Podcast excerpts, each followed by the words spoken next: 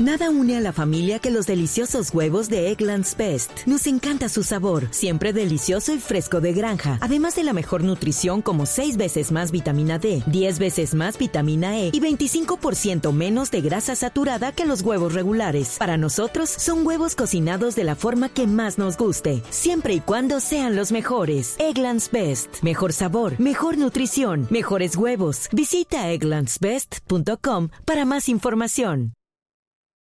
En Blue Radio opinan los protagonistas.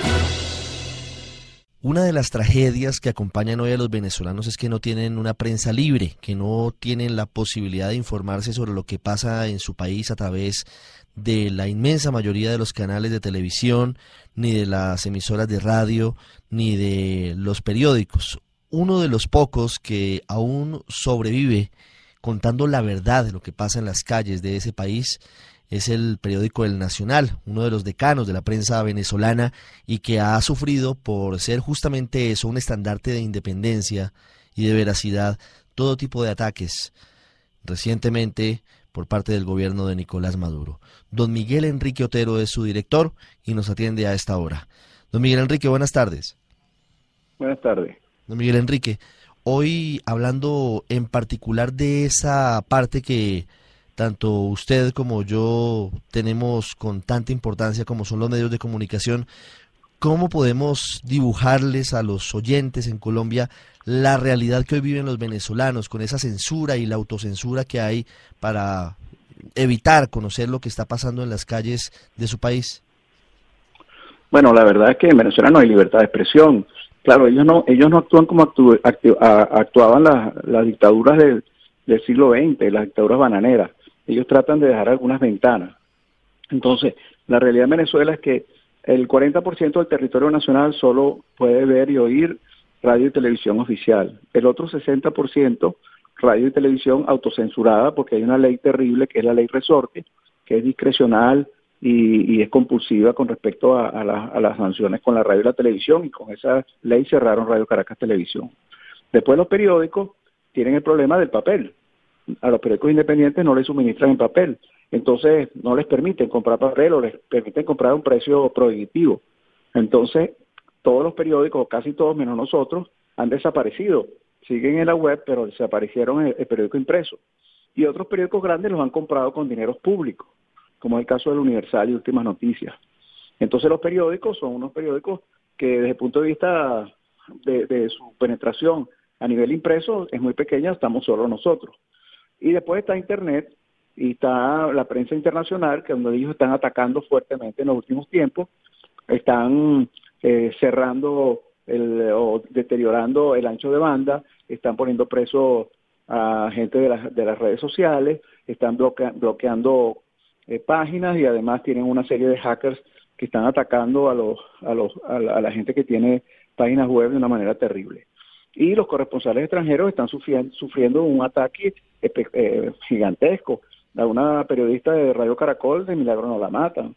Eh, tienen, ah, tuvieron presos los periodistas de, de Fran Press, no les dan visa para entrar, cuando entran, porque entran con visa de turista, entonces los reprimen y los expulsan y los ponen presos. O sea, es, es una situación terrible donde el, el, periodismo independiente se va reduciendo, reduciendo, reduciendo hasta quedar a su mínima expresión. Sí. Cuando esto ocurre, ¿Cómo reacciona una sociedad como la venezolana? Es decir, hoy el día a día de un venezolano de a pie, promedio, ¿cuál es? Sin tener la posibilidad de informarse de manera veraz y oportuna de lo que está pasando a su alrededor. Bueno, no, el venezolano todavía se entera por las redes. Se enreda por, por, por, por el, Twitter, Facebook, por las páginas web. Nosotros tenemos una página web muy poderosa. Entonces se van enterando por, por lo que es Internet. Pero, pero, pero es una pero a nivel de medios tradicionales no, no se enteran, los medios tradicionales están muy limitados, pero la gente se entera. Mientras haya internet, la gente se va a seguir enterando. La única manera que no se enteren es que cierren internet. Por, por ejemplo, NTN 24 que está bloqueado, ellos se meten por otras vías. La, televisora de del tiempo que también estaba produciendo materiales, contenido, también se mete por otra vía. Entonces, ellos o, o cierran todo o cierran parcialmente. Sí. Hay además eh, otras prohibiciones y restricciones. Ahora para ingresar como periodistas a Venezuela se requiere de un permiso que nunca otorgan cuando hablamos de prensa internacional, por ejemplo. No, no, no hay visas, no hay nada, no hay manera, no hay manera de entrar. O sea, los, periodistas extranjeros, las corresponsales extranjeros están sujetos a unas restricciones terribles. Don Miguel Enrique, en 1998 seguramente nadie o muy pocas personas preveían que la revolución bolivariana que llevaba Hugo Chávez iba a terminar de esta manera en la que hoy se encuentra, una crisis profunda. ¿Cuáles pueden ser hoy los caminos de salida que le quedan a Venezuela? Bueno, la gente perdió el miedo, la gente está en la calle.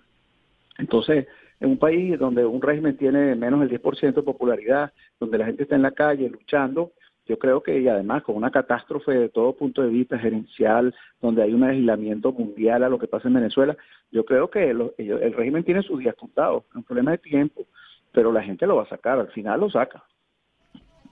¿Y qué va a pasar allí cuando en algún momento, no sabemos exactamente cuándo, el pueblo venezolano se imponga y, determine, como lo está haciendo ahora, que, quiere un cambio, cómo reconstruir el país, que es quizás uno de los retos difíciles a futuro. Lo primero, claro, será restablecer la democracia, pero ¿de qué manera, cuáles son los pasos para reconstruir el país en medio de las dificultades tan grandes que tiene en materia económica, en materia política, en materia de inseguridad? Bueno, el país es un país lleno de riqueza y de capital humano. Eh, yo creo que el rebote va a ser muy grande, lo que se estabilice y donde haya un camino hacia la democracia sincero y, determinante y va a haber, va a venir ayuda de todos los organismos multilaterales, de los mismos venezolanos que están en el exterior. Yo soy muy optimista con respecto a la recuperación de Venezuela, no en un tiempo tan largo como muchos dicen, que va a pasar muchos años, no, yo no creo. La ayuda de Colombia, por ejemplo, en la OEA y al recibir a, miles de venezolanos, ¿cómo la cataloga usted, señor Otero? Bueno, tiene que tomar conciencia. En estos momentos hay un millón de venezolanos en Colombia y si, estos, si este régimen sigue van a haber dos millones de venezolanos en año y medio. Una cosa grave. No sé si Colombia está preparada para eso pero el trabajo ha sido adecuado, es decir, el desempeño, el manejo que le han dado desde el gobierno colombiano, desde la Cancillería a la crisis, ¿usted considera que ha sido el adecuado, el, oportuno? Bueno, ha habido un cambio sustancial en los últimos tiempos, una actitud de, del presidente Santos que de solidaridad que es muy importante. Y todos los partidos políticos en Colombia son solidarios con Venezuela. Don Miguel Enrique, hace algunas horas el presidente de Colombia, Juan Manuel Santos, había escrito un mensaje en Twitter que decía lo siguiente, colombianos y venezolanos somos hermanos, una línea de frontera no debe dividirnos, sino unirnos. Hago un llamado a no caer en la xenofobia. ¿Ese riesgo existe eventualmente ante la llegada masiva de venezolanos a, territorio colombiano? Siempre eso existe. Cuando hay esas migraciones tan grandes, hay xenofobia, se genera una xenofobia porque la gente tiene miedo que le quiten sus trabajos. Eso ocurrió en Venezuela con los, con los colombianos en una época. Pero bueno, yo espero que eso no, no ocurra. Yo, yo espero que nosotros logremos sacar a Maduro y esos venezolanos regresarán a su patria y, volveremos a tener un país normal. Yo no, yo no soy tan, tan pesimista como para esperar que en Colombia lleguen dos millones de venezolanos. Eso no va a pasar. Pero para eso también tienen que ayudarnos los colombianos a salir del régimen.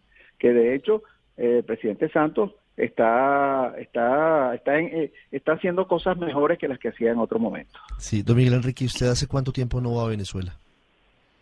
Eh, dos años y medio. Dos años y medio. Sí, claro. ¿Qué es lo que más extraña de su país?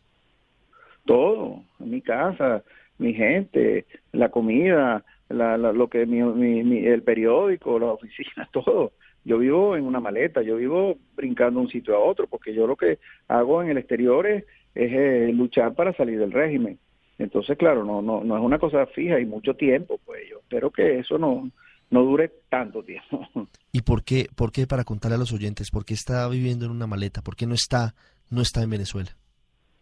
Bueno, porque eh, Diosdado Cabello mm, me eh, introdujo una, una demanda de difamación, pero en Venezuela los tribunales hacen cualquier cosa contra la directiva del periódico porque nosotros publicamos una información que había salido en ABC de España, donde un fiscal federal del Estado de Nueva York había abierto una averiguación de narcotráfico a Diosdado Cabello, que era presidente de la Asamblea, y lo publicamos un día después, igual que lo publicó El Tiempo, El Espectador y 80 periódicos más. Pero entonces en Venezuela nos metieron la demanda. En Venezuela no es una dictadura, Venezuela es una narcodictadura, y, y hay una cantidad de individuos que están en el gabinete que están sindicados por narcotráfico a nivel internacional, que no pueden salir de Venezuela porque los agarra la DEA.